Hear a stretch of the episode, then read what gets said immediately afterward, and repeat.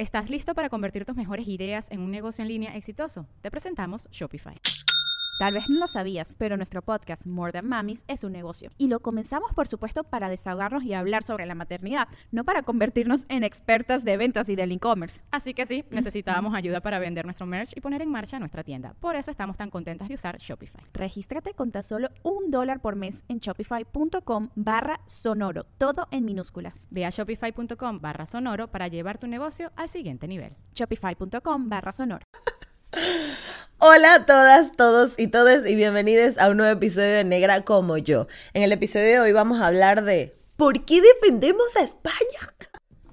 Este episodio es presentado por The Social Hub Barcelona. Démosle la bienvenida a la diversidad. Escuchemos las voces de los afrolatinos por el mundo y soltemos esas conductas nocivas que nos limitan como sociedad. Soy Gisette Rosas y esto es Negra como yo, el podcast. Vale, el episodio de hoy eh, yo lo estoy haciendo sin ningún tipo de research, ya les digo, yo no he investigado, yo no nada, y simplemente es una descarga que tengo porque me siento profundamente preocupada por lo que está pasando en las conversaciones dentro de nuestros propios entornos. Entonces, les pongo en contexto. Sucedió que hace algunos días eh, eh, estaba yo eh, celebrando con un grupo de amigues que algunos de nosotros teníamos ya la nacionalidad española y teníamos toda nuestra documentación y tal, ¿no? Pero obviamente cuando salen estos temas de decir, ay no, ya tienes los papeles, ya no los tengo, no sé qué, y sobre todo a quienes, a quienes hemos tenido la, la, la no sé, la experiencia de emigrar, ¿no? Eh, sí nos pasa que obviamente como que existe dentro de nosotros, dentro de nuestro corazón y dentro de nuestra forma de ver el mundo, de que sentimos que estamos como dejando de lado nuestra identidad para apropiarnos de otra, ¿no? Sobre todo cuando toca también criticar a las cosas que hace el Estado español. Y esto eh, yo lo hago sin ningún ánimo de ofender a nadie, sino para que entendamos el sistema. Yo puedo analizar este sistema racista en el que vivimos a través de cómo España ha actuado sobre eh, otros países. Y una de, en cuanto a limitaciones y en cuanto a falta de oportunidades dentro de, por decirlo de alguna manera, ¿no? Y es que cuando entendemos que en el proceso histórico de la eh, esclavización y la trata de personas esclavizadas, ¿no? Eh, no solo se desarrollaron cosas como un comercio, ¿no? que donde se vendían personas para trabajos forzados y trabajos violentos, sino que también se generaron un montón de leyes y políticas que cada país fue poniendo a su favor y que todas estas leyes y políticas resulta que siempre estaban beneficiando a una parte de la población, cual hace que por un lado tengas un sistema que se va nutriendo de mucho dinero y de muchas riquezas y por otro lado tienes otro sistema que está luchando y peleando para por lo menos tener un nivel de vida digno. Por eso es que nos encontramos con el fenómeno de la migración, por eso es que las personas migran, porque resulta que sus espacios y su vida en el, en el territorio, en la nación en la que, en la que de la que son origen, ya se convierte en una amenaza para su propia existencia, bien sea el hecho de que ya no hay oportunidades ni educativas, ni económicas, ni acceso, y que cuando te das cuenta de que esas oportunidades o esos accesos eh, se, lo, se complican en cuanto pisas el continente europeo, cuando pisas países de lo que llamamos el primer mundo o el norte global, eh, las migraciones siempre se van a producir de, de, o las migraciones masivas siempre se van a producir de países del tercer mundo, entre comillas, o del sur global, y es porque precisamente no son negadas las condiciones básicas para vivir y para existir en nuestros propios territorios, entonces tenemos que dejarlo todo, ¿no? No es simplemente, ay, me enamoré y vengo, no, sino que estás buscando una mejor calidad de vida. Y cuando te das cuenta que esa calidad de vida insisto, se complica cuando llegas este, eh, a un país del norte global, entiendes que esa complicación o esa burocracia que hay que hacer precisamente es un filtro para darle acceso únicamente a personas que tengan el dinero o el poder económico o el poder educativo para hacerlo. Es decir, ¿cómo puedes tú migrar a los Estados Unidos o a España o a cualquier país de Europa? Tienes que hacerlo o sacándote una visa que cuesta un montón de plata, ¿no? Hacerlo. Y más si vienes de países que no son eh, eh, el, el, idioma de origen, por ejemplo, si uno va a migrar a los Estados Unidos, tienes que toda la documentación traducirla al inglés, primero que nada. Y pagar una traducción de un documento es bastante costosa. Entonces, por eso no se sorprenda que las personas se lancen por la frontera arriesgando sus vidas, porque tienen más que perder en sus países de origen. Entonces dicen como que no me importa arriesgar mi vida, porque mi vida ya está siendo violentada lo suficiente en el país de donde vengo, que no me importa atravesar para tener una mejor calidad de vida. Pero cuando llegas buscando esa mejor calidad de vida, aunque tengas mejores oportunidades, otra libertad, también te encuentras con unos problemas burocráticos que son bien horribles. Entonces, estaba hablando con estos amigues, con estas amigues, de el tema de, de que esa burocracia, o sea, mi comentario era que la burocracia existe como un filtro económico y de privilegios dentro de esa misma, dentro de ese mismo proceso. Es decir, si tú tienes familia francesa, europea eh, o de cualquier origen, para ti es más fácil migrar a cualquier país del norte global, en cambio de una persona que tenga origen venezolano o de algún país del sur global. Y este desbalance existe porque precisamente los países del norte global necesitan mantener este sistema funcionando.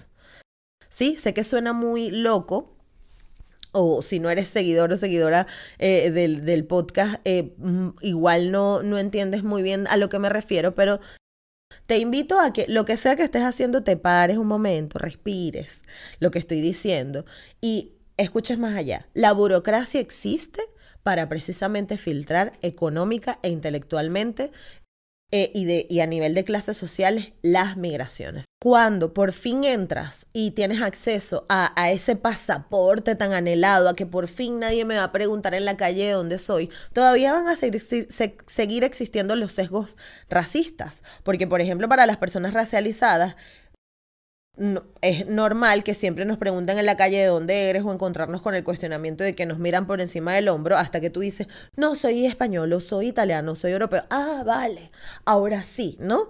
Y este ahora sí, esa tranquilidad, entre comillas, que te da saber que la persona es de aquí, que tiene el pasaporte, es como un sello de garantía, como que, ah, esta persona es válida, ¿no?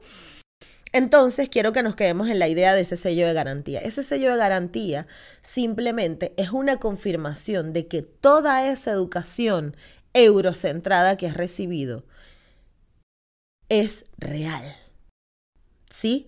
Es decir, la educación europea que hemos recibido los latinoamericanos nos hace ver y nos hace querer validar todo el rato positivamente Em, estos aspectos de ser europeo. Es decir, no, bueno, es que los europeos son más elegantes, no, es que los europeos se visten mejor, no, es que de verdad eh, no están tan, bueno, concha, le llegas aquí, de verdad todo es civil, todo es cívico y la gente es muy bien portada y todos te tratan súper bien y súper amable y no hay esa desesperación.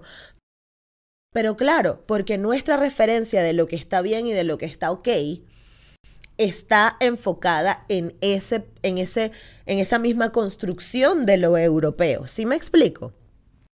Es decir, eh, cosas como que a veces pueden sonar como tonto, pero cómo comemos, cómo nos alimentamos culturalmente es distinto para los países de Occidente que a los países de Oriente, y de Oriente cercano y de Oriente lejano.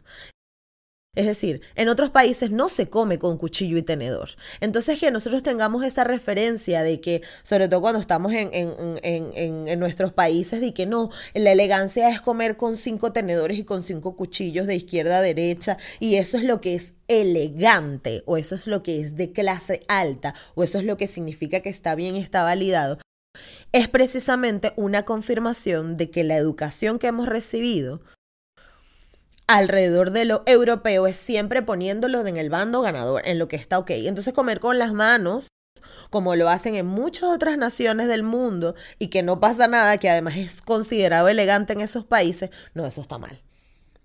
Eso es uno salvaje. Comer con las manos es horrible. Entonces, si me estás prestando atención, entenderás cuando te digo que en nuestro día a día estamos reproduciendo esa validación a lo europeo. Y por eso eh, eh, eh, eh, eso, es, esta, tener esta conversación desarrolló una incomodidad en, dentro de este grupo de amigos porque ahora yo soy la acaba fiestas, ¿no? De cierta forma, porque siempre tengo como el tinte de, ah, pero mm, ¿qué te parece si lo analizas desde otro lugar? Y claro, siempre resulta incómodo para muchas personas, pero la idea de que se lleven este podcast, o sea, la idea que quiero que se lleven de este podcast o de este episodio, es que precisamente en nuestro día a día constantemente estamos dándole una validación y estamos dándole una, eh, una visión positiva a todo lo que es white, a todo lo que es blanco y a todo lo que es europeo. Y directamente como somos una colonia española, los venezolanos y los latinoamericanos, con España nos pasa eso. Entonces queremos viajar a España y nos parece súper top. Queremos oh no, búscate un hombre español para que mejores la raza, wow, no sé qué. Pero cuando empezamos a sumar todos estos códigos, nos damos cuenta que estamos de cierta forma puto defendiendo a España todo el rato, cuando España puede, desde su gobierno y desde sus gestiones políticas, hacer muchas cosas más y poder ayudar a muchas más personas y poder tener un, una, una repercusión mucho más positiva en la sociedad, pero no lo hace. Y no lo hace porque quienes están en los altos cargos y quienes están en la élite, primero por un lado no se preocupan de entender de antirracismo y segundo, su privilegio mismo no les permite ver eso. Entonces, cuando nos referimos a otras personas desde, ay, mirándolo desde el hombro, mira cómo se comportan, Estamos hablando desde nuestro propio privilegio. Y cuando además celebramos el hecho de tener una documentación, que es un derecho, nosotros tenemos derecho a migrar y derecho a no querer vivir en los países cuando esa existencia está siendo violentada, celebrar un pasaporte y celebrar un documento, que obviamente yo lo haré cuando tenga el mío, también es validar a un país que constantemente no te quiere ver aquí. ¿Sí me explico? Es celebrar también algo muy doloroso. Y no pasa nada con celebrar algo que duele, no pasa nada, porque uno cuando se muere un familiar, uno a veces canta también feliz de que esa persona dejó de sufrir o que está en otro plano, lo que sea. Es que tenemos que reconciliarnos con esa relación de culpabilidad que tenemos todo el rato de que soy inferior porque soy de Venezuela y España sí es lo mejor. No, estamos en el mismo nivel. Y si tener un pasaporte europeo te da oportunidades, te da acceso, te da un montón de, te abre un montón de puertas, pero eso no significa que tener el pasaporte sea el único objetivo que quiero tener de mi vida o sea un logro de mi vida. Porque también validar lo venezolano y validar de dónde venimos también es importante. Validar nuestro origen latinoamericano, validar nuestras raíces afro, que por el contrario, las raíces, cuando tenemos orígenes étnicos distintos a lo blanco, entonces estamos todo el rato relacionándonos desde la vergüenza, desde el no lo quiero decir, desde la incomodidad de mi pelo, desde lo peor que me pudo haber pasado fue ser negro o ser venezolano. Y tenemos que tener un balance porque lastimosamente si no vamos a andar por la vida todos conflictuados y todas conflictuadas y conflictuades, porque no vamos a estar cómodos, no vamos a estar eh, eh, eh, tranquilos, porque estamos todo el rato negando nuestro origen, ¿no? Entonces esa es la idea. Cuando quieran puto defender España, por puto defender España, les invito a que también puto defiendan sus propios países y analicen sus propios orígenes y analicen sus propios privilegios y no solo se cieguen en ver una sola cara de la moneda que ha sido la positiva porque es lo que te han educado. Y darse cuenta de que has sido educado y que has sido de cierta forma adoctrinado también es incómodo. Y no pasa nada, puedes transitar por ahí con mucho dolor, pero se transita, ¿ok? Así que respíralo. El episodio de hoy lo estamos grabando desde The Social Hub, que es un espacio de coworking, de co-living, hostel, hotel y un espacio también donde se realizan eventos y actividades increíbles. Está en una maravillosa ubicación en Barcelona, cerca de la playa, en Poblenou. Así que The Social Hub Barcelona es el espacio cuando quieras hacer co-living, co-working o si necesitas salas de reuniones para tener tus clases o para tener tus meetings. The Social Hub te voy a dejar toda la información en la descripción. Gracias por acompañarme en este episodio. Espero te haya mm, dejado una mm, nueva idea de lo que sea que, que dije aquí. Si te gusta, si, si te parece interesante, escríbemelo en los comentarios. Recuerda que para que este podcast crezca y si te gustan las ideas que se hacen aquí, tienes que suscribirte, tienes que ayudarnos en el Patreon y tienes que además comentar, comentar, darle like, interactuar para que esto siga creciendo, compártelo con tus amigos si, te, si alguna idea lo has vivido o en alguna cena o lo que sea. Y bueno, gracias por estar un episodio más. Nos vemos en el próximo. Chao. Producido por Heroes Media Productions. Producción ejecutiva Gisette Rosas. Dirección y video Carmen Ripoll. Diseño gráfico Carlos Castro. Edición y montaje María Laura García. Música Jason Cardona y Jan Balsán.